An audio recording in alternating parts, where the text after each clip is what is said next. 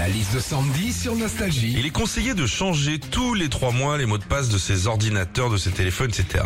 Mail, réseaux sociaux, applications. Qu'est-ce qu'on vit quand on doit choisir son mot de passe, Sandy? Et ben déjà pour éviter les piratages et avoir un compte sécurisé au maximum, souvent on te met choisir un mot de passe robuste. ok, bah euh, en tiens, Antoine Dupont. Ah comment ça ça passe pas Pourtant on peut pas faire plus robuste. hein. Quand on doit choisir un mot de passe aussi, ce qu'on te demande c'est minimum 8 lettres, un chiffre et un caractère spécial. Tu vois là, moi aujourd'hui si je devais créer un mot de passe, je mettrais par exemple 8 lettres bilingues, parce que je le suis un petit peu, euh, le chiffre 6 pour l'âge de mon petit dernier, et puis un caractère spécial, bah Philippe. Enfin, d'après des spécialistes en cybersécurité, quand on doit choisir un mot de passe, le mieux, c'est carrément de choisir une phrase. Genre, euh, j'ai un Draus de 220 par 240.